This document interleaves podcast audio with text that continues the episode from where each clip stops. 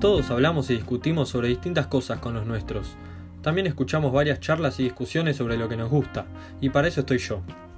Yo soy Máximo Agüero, y en mi podcast Palabra Clave vas a poder escucharme hablar y discutir sobre distintos temas e incluso con invitados especiales de una forma bastante copada. Espero que te guste. Bueno, hola a todos, bienvenidos a un nuevo podcast en Palabra Clave.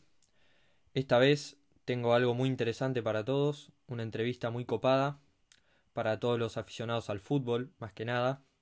Y bueno, para los que les guste el periodismo también, los que estén interesados en eso, está muy piola. Este, yo soy Máximo Agüero, como ya saben. Traje a un invitado muy especial, con muy buenas experiencias en el ámbito, Alberto Moreno. ¿Cómo estás, Albert? Hola, Machi, ¿cómo estás? ¿Cómo, cómo anda todo? Bien, todo bien. Eh, contame un poco de vos, Albert, introducite a la, gente que a mí ya me conocen. Bueno, este, yo soy, actualmente me dedico a la docencia, eh, soy profesor en periodismo y profesor de historia. Trabajé en periodismo específicamente durante muchísimos años.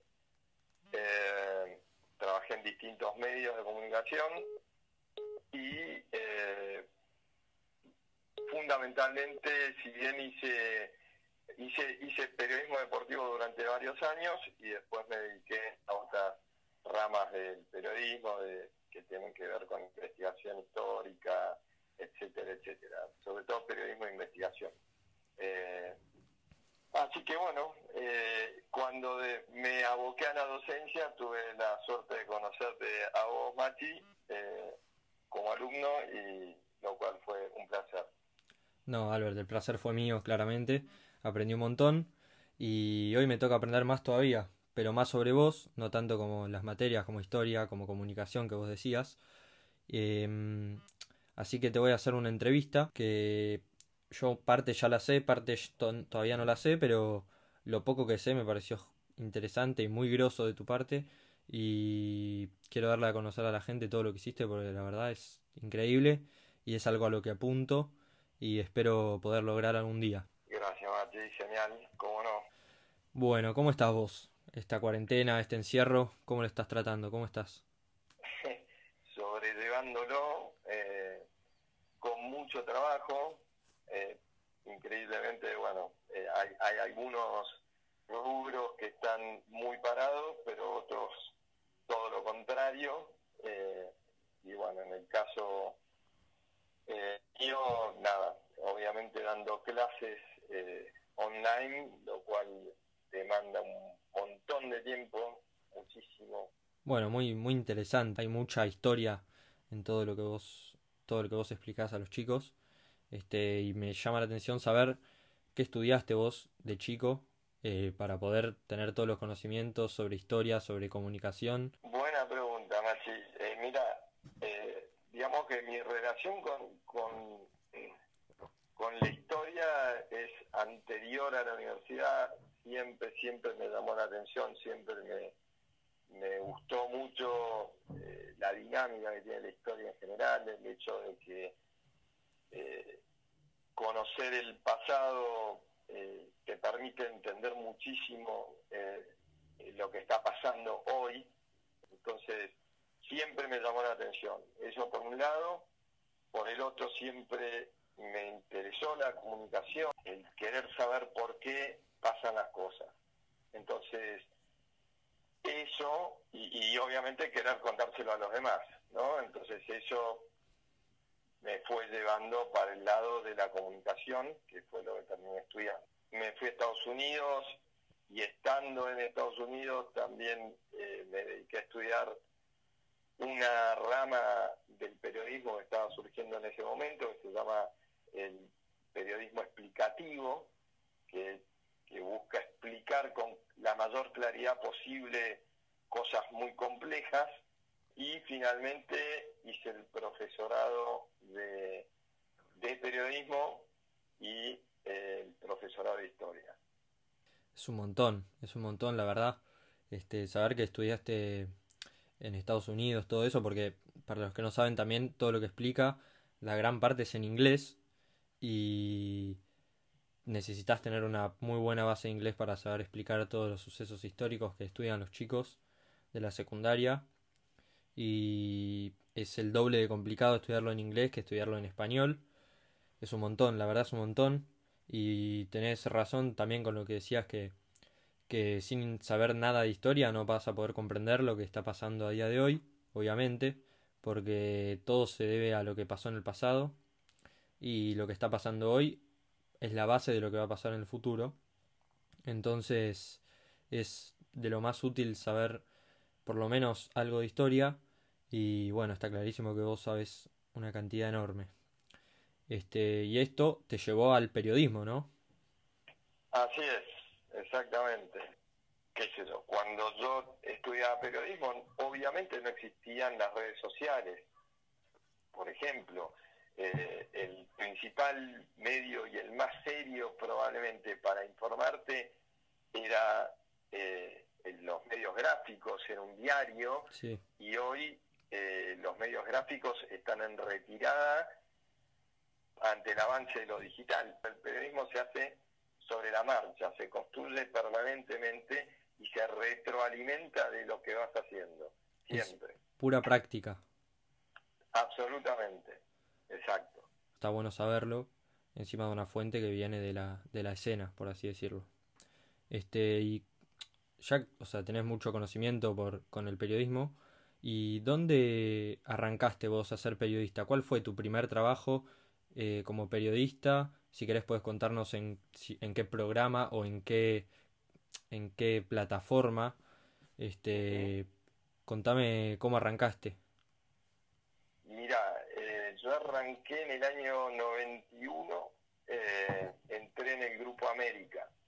Eh, y al principio arranqué haciendo producción de radio para Kike Wolf. Eh, tipo grosso, Kike Wolf, conocido por la mayoría.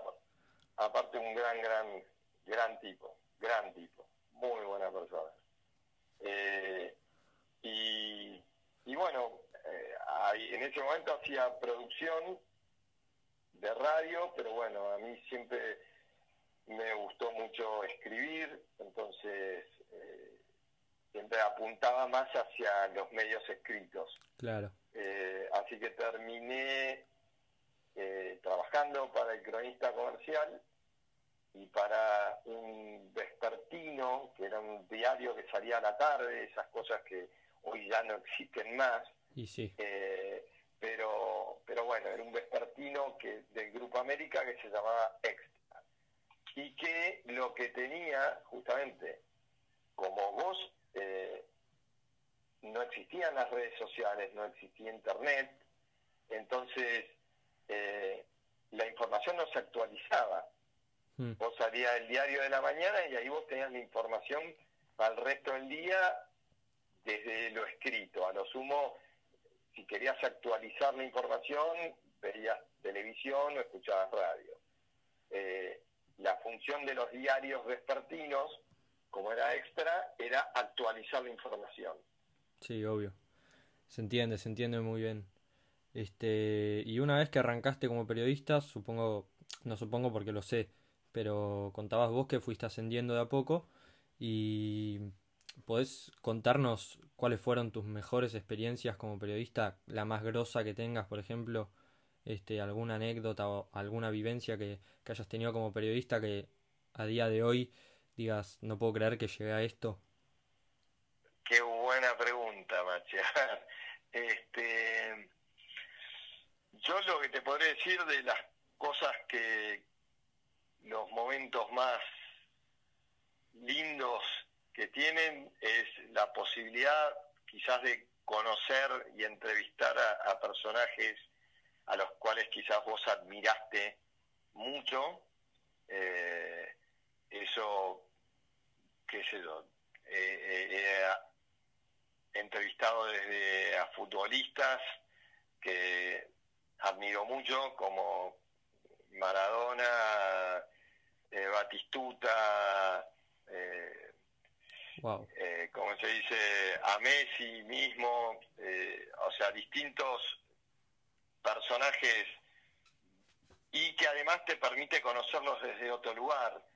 Obvio. Desde, desde el lugar de la persona más allá de la figura pública. Y, y eso te da como, y esto es muy importante me parece, eh, fue algo muy enriquecedor, te da otra visión de esa persona a la hora de analizar lo que hace públicamente. Obviamente. Eh, no es lo mismo, me pasa permanentemente hablando con, con, hinchas, por ejemplo, desde el punto de vista de, lo futbolístico, eh, eh, que le caen al jugador como si fuese un robot y esperan de ese jugador una respuesta automática, un rendimiento automático, que siempre juegue bien, que siempre declare bien y, bueno, ahí hay toda una parte, hay toda una perspectiva que está faltando, que nace muchas veces del conocimiento del jugador y de lo que le pasa, eh, de acordarte que es una persona que por ahí eh, la noche anterior al partido no durmió bien porque está nervioso o no durmió bien porque su papá está eh, muy enfermo o, que le está pasando muy mal en algún plano y eso va a afectar el rendimiento del tipo. Sí, por razones eh, humanas que todos viven. Exactamente, exacto, lo humano. La persona, claro. lo que vos decís ahí, Machi, es tal cual, es humanizar al tipo, humanizar al ídolo o a la figura pública. Sabés que hay una vida ahí detrás que explica un montón de cosas de esa persona. Eh, eso me pareció muy importante. ¿sí? Poder hablar con determinados personajes, eh, cuando hablas off de récord, además, cuando estás hablando antes de entrevistarlo o después, eso te da, te da un montón de, de, material, verlos en el caso del deporte también cuando te toca cubrir a un equipo, entonces lo seguís y estás en los entrenamientos y vas viendo el día a día te permite también entender un montón de cuestiones que te enriquecen en el caso del deporte, desde la comprensión de ese deporte hasta entender cómo funciona el ambiente, un montón de, información de ese tipo. y bueno, de la misma manera, otra gente de otros campos, ¿no? que, que tuve la suerte de entrevistar o conocer. Obvio, y quedándome con las con los tres jugadores que contabas antes, que bueno, no hay ni siquiera que describirlos para saber lo buenos que eran. ¿Con cuál de los tres te quedas? ¿Con cuál de las tres bestias? ¿Con Messi, con Batistuta o con el Diego? Uf, futbolísticamente o humanamente. Y tratemos de abarcar lo más posible. Si tenés que elegir a uno sobre los otros dos, abarcando humanamente, futbolísticamente y todo. Es muy difícil, pero te diría, quizás Batistuta. Eh, Batistuta es un tipo para mí admirable en todos los planos posibles. Eh, es un tipo que, a diferencia de Diego y a diferencia de, de, la Pulga, eh, Bati no, es todo trabajo. Bati no tenía el talento de ellos dos. Eh, y yo lo veía en los entrenamientos como el resto se iba y Bati se quedaba practicando tiro libres y definición cuando ya se han venido todos los demás. Obvio, y ahí, ahí tiene mucho que ver lo que vos decís de conocerlos como persona, porque yo sin duda, si me preguntás esa misma pregunta que te hice yo, yo te digo que prefiero a Messi, porque a, Messi lo, lo, viví, vi las genialidades que hizo, eh, pero también vi al Diego y a Bati y obviamente son dos genios, son dos próceres del fútbol, pero me quedo con Messi por lo que generó en mi generación, obviamente. Pero cuando le pregunto a mi viejo, este, capaz me, me dice que prefiera Maradona porque lo vio ganar un mundial, ¿entendés? Este... No, eh, futbolista, ah, por eso te digo, también, eh, digamos, por eso te preguntaba si era futbolístico o humano. Sí, obvio. ¿sí? Eh, yo creo que en el caso de Bati, además, tiene un montón de cuestiones como persona, es un tipo fantástico. Tuve la suerte de tratarlo mucho y es un tipo de primera, sin dobleces, muy, muy derecho, muy sincero, muy humilde, ¿viste? Tiene muchas cuestiones, eh, Bati, en ese sentido. Futbolísticamente, eh, yo te digo Maradona, pero bueno, tal como vos decís, la generación de ustedes lo vio a Maradona en video, pero no lo vivió a Maradona. Sí, eso es lo que dicen eh, muchos. Y sí, a Messi. Es lo que, claro. Es lógico. Sí, sí, sí.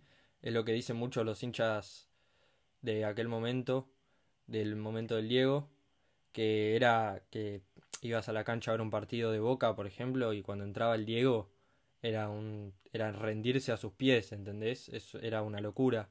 Y por esas esas son las razones por las que a, veces eligen a Maradona, por ejemplo, Maradona tiene una iglesia, la iglesia maradoniana, que Messi no la tiene, y eso es otra cosa, eso es sentimiento, ¿entendés? Este y por eso muchos eligen a Maradona por lo que generaba. Este, pero bueno, a mí yo no pude vivir ese momento, por lo cual no me lo, no me lo generó como me genera ver a Messi en vivo, por ejemplo. Porque sé que verlo en vivo no es nada que ver a verlo en un video. Lógicamente. totalmente. Es más, vos, vos jugás al fútbol, Machi, y sabes este, perfectamente que eh, la diferencia sustancial también es que uno, eh, en el caso de la generación de ustedes, a Lío lo ves un partido entero. A, a Maradona uno ve cachitos de videos, un gol, una jugada, ¿sí? Entonces uno se pierde las millones de jugadas que hizo que no quedaron en esa edición. Sí, obvio. Y eso era lo que tenía. Vos ibas y mi generación lo vimos, lo vimos, veíamos los partidos enteros, entonces ahí veías cosas que él hacía que eran inconcebibles. Eh, pero bueno, lo bueno son los dos argentinos y, y, eso es lo bueno. Este, y bueno, Albert, obviamente no puedo dejar pasar esto. Este, vos sos hincha de boca a muerte, lo, lo sé porque te conozco, pero sos hincha de boca a morir desde la cuna. Yo también, pero vos sos un caso aparte, este, lo sé. Y ¿alguna vez el periodismo te llevó a acercarte a Boca? Por ejemplo, ¿cubriste alguna vez a Boca? ¿Algún entrenamiento, algún partido? sí, sí. El periodismo tuve la suerte de, de cubrir a Boca en, en dos momentos. Eh, que fueron en el 91-92 eh, y en el 96-97. Eh, ahí cubría Boca para primero para el, 91-92 para ir para el cronista y en el 96-97 para el gráfico. Ah, el gráfico, muy grosso. Sí, sí, eran los, los últimos años del gráfico, lamentablemente. Y sí. Pero, pero bueno, sí, vos que me preguntás de cosas que destaco, una fue haber entrado al gráfico, siendo que era una revista que leía, había leído toda mi infancia y mi adolescencia, y con la que cualquiera que le gustase el deporte aspiraba a estar ahí, y donde tuve la suerte de hablar con algunos periodistas muy importantes y que me enseñaron un montón, la ah. verdad, este, que habían tenido, algunos de ellos habían estado en mundiales eh, y copas y habían visto jugar a Pelea, Cruyff, a Stefano, entonces era la verdad muy, muy enriquecedor. Sí, obvio. Es, es genial que tengas gente así al lado tuyo porque aprendes una barbaridad, incluso más que en cualquier otra academia, por ejemplo este, aprendes mucho de su trabajo. Eh, Totalmente. Y, es la forma más interesante de aprender. Y Totalmente. Contabas que para el gráfico y para el cronista cubriste a boca. Este, entonces te voy a preguntar, o sea, no, tampoco voy a dejar pasar esto. Este, te voy a preguntar o te voy a pedir que me cuentes una anécdota inolvidable para vos, eh, una entrevista, que hayas estado con un jugador, cualquier cosa, pero una anécdota que tenga que ver con Boca, con algún jugador de Boca, con el plantel, algo que a día de hoy lo pienses y no te olvides. Una que para mí es inolvidable es cuando cubría a Boca en el 96. eh, yo fui a hacer para el gráfico, hacía unas producciones que incluían entrevista eh, a distintos personajes siempre, ¿no? Y una de ellas fue cuando eh, Román, junto a otro grupo de jugadores de, de las inferiores argentinos, pasaron a Boca. Entonces fuimos a la Boca justamente y les hicimos una producción con una notita eh, corta, porque imagínate que eran chicos, eran chicos de 16 años, en ese momento no eran no estaban ni en primera, era bueno, eh, Boca trajo este lote de jugadores eh, donde hay varias promesas importantes. Eh, bueno, cuestión que a partir de ese momento, yo como cubría Boca, lo empecé a mirar bastante a, a Leche La Paglia Mm, y a Román. Bueno, Los miraba en los entrenamientos, me iba a ver a la reserva, por ejemplo, y miraba, los miraba ellos dos. Eh, la reserva la entrenaba una gloria total de Boca, que tengo la suerte de, de ahora haberme hecho amigo de él, que es Roberto Mouso, eh, y él entrenaba la reserva. Y, y en ese momento estaba viendo un partido y, y la Paglia la estaba rompiendo toda. Entonces le digo a Mouso, Roberto, es bueno ese, ¿eh? la verdad, este, en cualquier momento está para primera. Y me dice, sí, ese es bueno, me dice, pero el que está allá va a ser ídolo de Boca, me dice. Y el que estaba allá me era. Román, sí. era Terrible. Román. Y, y a los pocos meses fue tal cual, Román eh, debutó en primera con, con Bilardo, eh, contra Unión, y la rompió toda. y tuve la suerte de estar también en ese partido en el que debutó Román eh, y verlo romperla toda y verlo ocurra algo que solo ocurrió con muy, muy, muy pocos jugadores en la historia de Boca, que fue ser ovacionado por la bombonera el día que debutaban. Eso pasó con muy pocos. Román, Rojitas, el Beto Márcico, muy pocos jugadores pasó eso. Y de hecho el Beto Márcico llegó a Boca como un jugador hecho, tenía 32 años. En el caso de Román y de Rojitas, eran dos pibes que, Eran nenes. dos nenes, ¿sí? Y la bombonera ovacionándote en ese debut es, ya marcaba lo que iba a hacer Román y ese presagio de Mous, ¿no? De este pibe va a ser ídolo de Boca. Ahí te das cuenta de alguien que está en el mundo Boca como Mouso, desde tan chico y que entiende todo. Obvio, Sí, la tiene clara. Exacto. Sin duda. Yo te diría, eso, esa anécdota para mí es una de las que más, más recuerdo eh, siempre. Y Eh, sí, es que es difícil de, de olvidar o de pasar por alto porque ten- de pasar de tener charlas sobre Román con Mouso, este, que sea tu amigo y encima que te diga, que, que, que prediga el futuro, por así decirlo, este, que bueno, nada, no hace falta ni que decir que, que Román es ídolo de Boca, es el máximo ídolo históricamente y actualmente y nada, es una locura. Ahí te das cuenta quién sabe y quién no sabe. Exactamente, tal cual, tal cual. Este, ahí te das cuenta de ese, ese tipo de cosas, sí, exacto. Recién me, diji- me decías que a día de hoy sos amigo, se puede decir, de Mouso.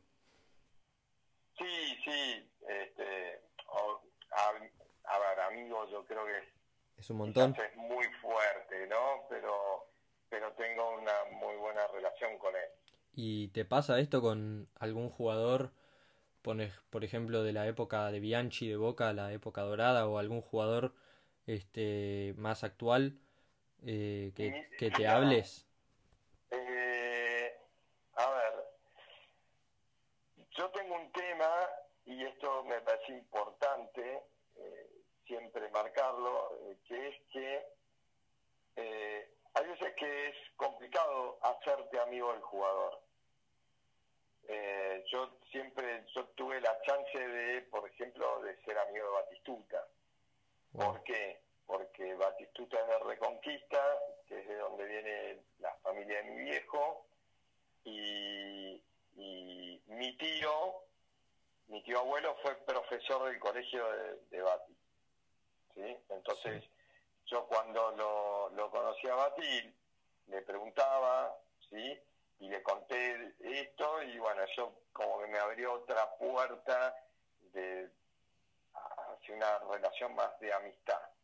Eh, pero pero yo en general siempre traté de evitar esa cosa de amistad o de cholula porque te, te puede poner en situaciones complicadas en un momento. Cuando vos lo tenés que criticar a ese jugador, cuando vos tenés que decir que jugó mal o que tomó malas decisiones, si está esa amistad de por medio, se te empieza a complicar. Sí, se cruzan los cables.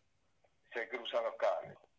El periodismo deportivo de hoy decís que es más, por ejemplo, más apuntado a, a como no sé cómo decirlo, pero a, a, los chismes de los jugadores, a la privacidad y todo eso, que en el pasado. Totalmente, sí, 100%. Eso es lo que no te gusta de, del periodismo deportivo de hoy, por ejemplo.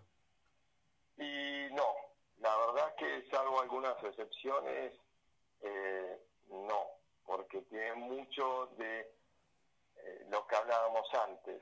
Eh, a ver, en esta evolución del periodismo, o, más que evolución, porque evolución muchas veces o, generalmente implica una mejora. La palabra evolución implica una mejora. yo diría que en esta expansión del periodismo, eh, y, de los canales a través de los cuales se hace periodismo, eh, lo que generó eh, es generó varias cosas. Una es que determinados medios tienen el control de la información. ¿Por qué? Porque son eh, grandes grupos de medios que abarcan ellos solos muchos canales de información. Entonces vos tenés Fox, TIC, por ejemplo, eh, que bajan todo el mismo mensaje todo el tiempo, la misma línea editorial. Claro, trabajan a la par los dos, pero manejan la mayoría de la información, no, no comparten. No, no solo no comparten, que eso sería lo de menos. Eh, que vos tengas la exclusividad de, de una información no es tan problemático, es incluso un mérito quizás de ese medio el hecho de, bueno, yo conseguí esta información, vos eh, no la conseguiste, yo Fox conseguí esta información, vos eh, ESPN no la conseguiste. Eso es, parte del juego, digamos. El problema es eh, cuando el periodismo es el que maneja la información. O sea, la realidad es que hay algo que se llama gatekeeping, ¿sí? En periodismo, que es como eh, el nombre lo indica, es controlar la puerta. ¿sí? Vos, hay alguien que controla la puerta de la información. A nosotros, al público, la información que nos llega a través de los medios es un 10% de lo que pasa o menos, ¿sí? es un 10% de la, de, la realidad. Ese 10% es el que el gatekeeper decide que vos conozcas o no. ¿sí? Y esa decisión está determinada por intereses que tiene ese medio de comunicación. Entonces, de esa manera, administrando vos qué noticias le llegan a la gente y de qué manera esas noticias son dadas a la gente, vos lo que haces es formar opinión y crear realidad. Vos creas la realidad como medio. Vos sos el que dice de esto se habla y de esto no se habla. De esto se sabe, de esto no se sabe. ¿Sí? Sí. Este, entonces, eso es tremendo, Machi. Tremendo, ¿sí? Porque la enorme mayoría de la gente ni siquiera se da cuenta que eso está pasando. ¿Cuál es el mejor equipo de la Argentina? ¿Puede ser River, que no ganó un título de 2014? ¿O es Boca que ganó cuatro de los últimos seis títulos? Claro, pues estamos hablando de la Argentina. Exactamente. Sí. O sea, ¿cuál es la lógica ahí? Sí, sí. ¿Quién es el mejor? ¿El último campeón, que es Boca, que le ganó el título a River justamente, o River? ¿Quién es el mejor técnico? ¿Gallardo que no consiguió ganar una sola liga local? ¿O, eh, no sé, Russo, eh, eh, ¿cómo se dice en su momento el Chacho Coudet? ¿sí? El tipo que salió campeón acá. Y sí. Estás hablando de la Argentina. Sí, si vamos a hablar de, nacionalmente, está clarísimo, pero capaz los jugadores lo toman como si juegan Boca y River, ¿quién gana? Y capaz gana Boca, capaz gana River, o sea, no hay un, un mejor o uno peor, porque uno gana cosas distintas y el otro gana otras cosas. Este, Exactamente. Pero ahí es donde vos tenés que, ahí es donde vos ves algo que es un bombardeo permanente y, y vos eso lo vas a poder percibir cuando veas entrevistas, cuando veas, eh, si uno ve un programa, pero analizándolo desde el enfoque periodístico, ahí vos empezás a mirar otras cosas. No mirás el programa como hincha, mirás desde el enfoque periodístico, a ver qué dicen y cómo lo dicen. ¿sí? Y entonces, ahí es donde vos te das cuenta que están formando opinión y que están siendo sesgados en la manera en la cual están diciendo las cosas. Eh, a mí no, yo no me olvido un ejemplo clarito en el cual eh, justamente si hay algo que mucha gente le cuestionaba a Gallardo es, a ver, Gallardo supuestamente es el mejor técnico y ganó todo, dicen, y lo comparan permanentemente con Bianchi. Y, Gallardo no ganó todo.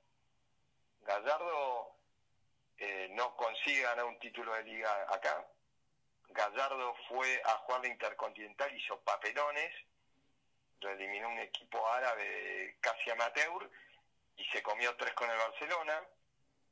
Y Bianchi, cuando ganaba todo, ganaba todo. O sea, ganaba el título local, a Libertadores y la Intercontinental. Eso es ganar todo. Entonces vos no, empezando por ahí, no podés comparar a los dos, porque Bianchi es claramente superior a Gallardo como técnico. No quedan dudas. Pero si además, claro, pero ahí está, los medios te quieren crear la duda. Y sí, porque les ven. Y, y, lo que hacen es reafirmar permanentemente. Ganó todo, ganó todo, ganó todo. Si vos irás fino te das cuenta de no, no ganó todo. Punto. obvio. Entonces, todas esas situaciones, Machi, están todo el tiempo, todos los días, 24 horas. En consecuencia, eso va forjando en la enorme cantidad de gente que no analiza lo que le están diciendo, sino que lo acepta y lo incorpora como una verdad, va generando opinión. Entonces, vas a tener un montón de hinchas de boca que te van a decir, no, sí, Gallardo es un grosso y, y, nosotros no ganamos nada, te dicen. Ponele. Hay muchos hinchas de boca que te dicen, nosotros no ganamos nada y River gana todo. Y le decís, a ver, pará, detenete un segundo, te cuento algo. Y ahí viene la importancia de la historia.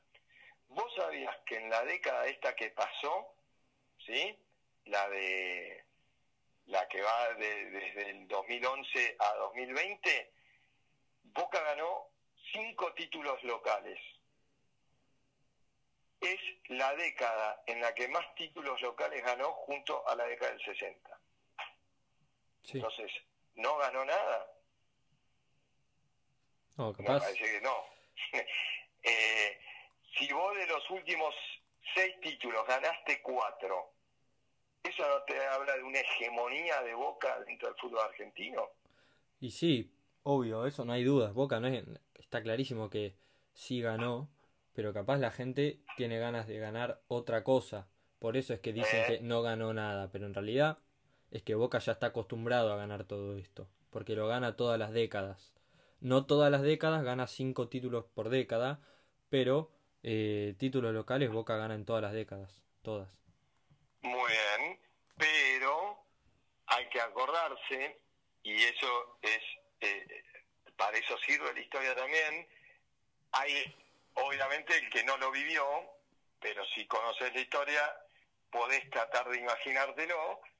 Boca estuvo, por ejemplo, 11 años sin poder ganar un título local, ¿sí? entre el 81 y el 92, 11 años, en, el cual la desesperación del hincha era terrible. Y vos lees, el otro día leía una nota a Graciani, jugador de Boca, el máximo goleador de Boca en la década del 80.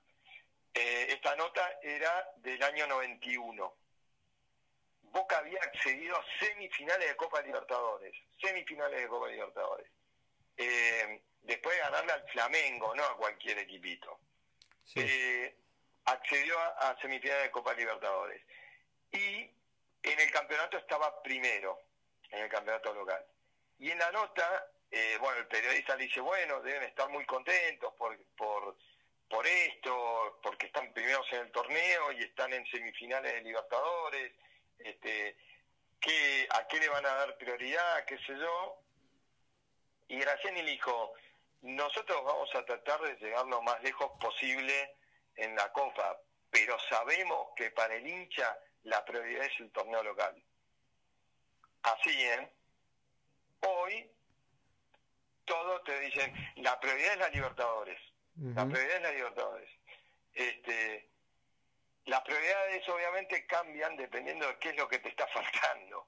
¿sí? Entonces, a nosotros no ganamos la Copa del 2007 y tenemos una ansiedad que surge de un lugar equivocado, porque eh, no es fácil ganar la Copa no es fácil. Nosotros nos confundimos eh, con Bianchi porque ganamos tres copas eh, así, en tiempo, en, tres años prácticamente. Pero no es fácil ganar la Copa Libertadores.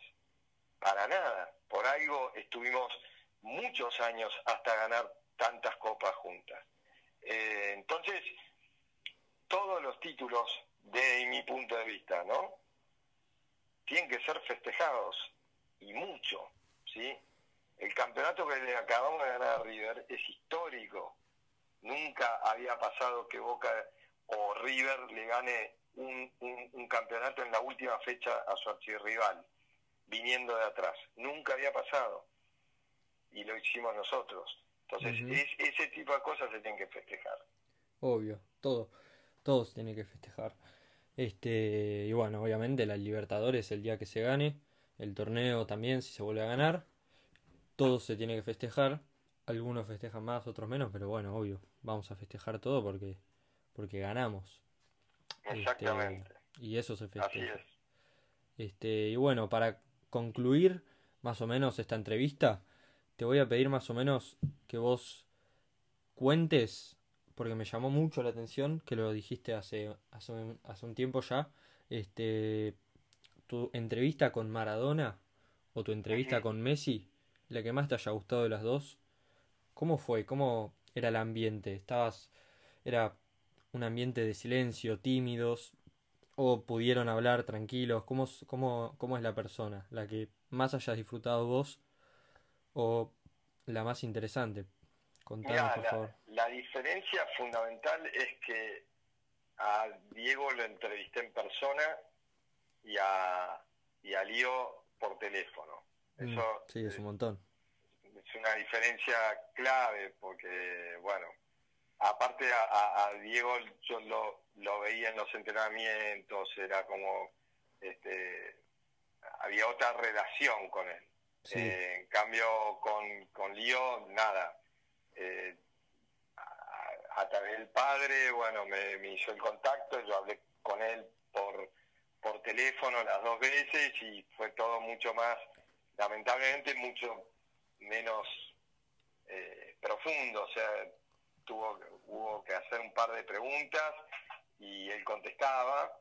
Era más chico también, claro. Lío, cuando lo entrevisté, entonces contestaba más más cerrado monosílabos sí más más más cortito sí. con poco desarrollo con Diego a él lo entrevisté ya ya él tenía 34 viste era otra cosa él parte en esa época no estaba como ahora y entonces te contaba anécdotas este, se ríe, te hace joda, este, es distinto. Como un amigo más el Diego.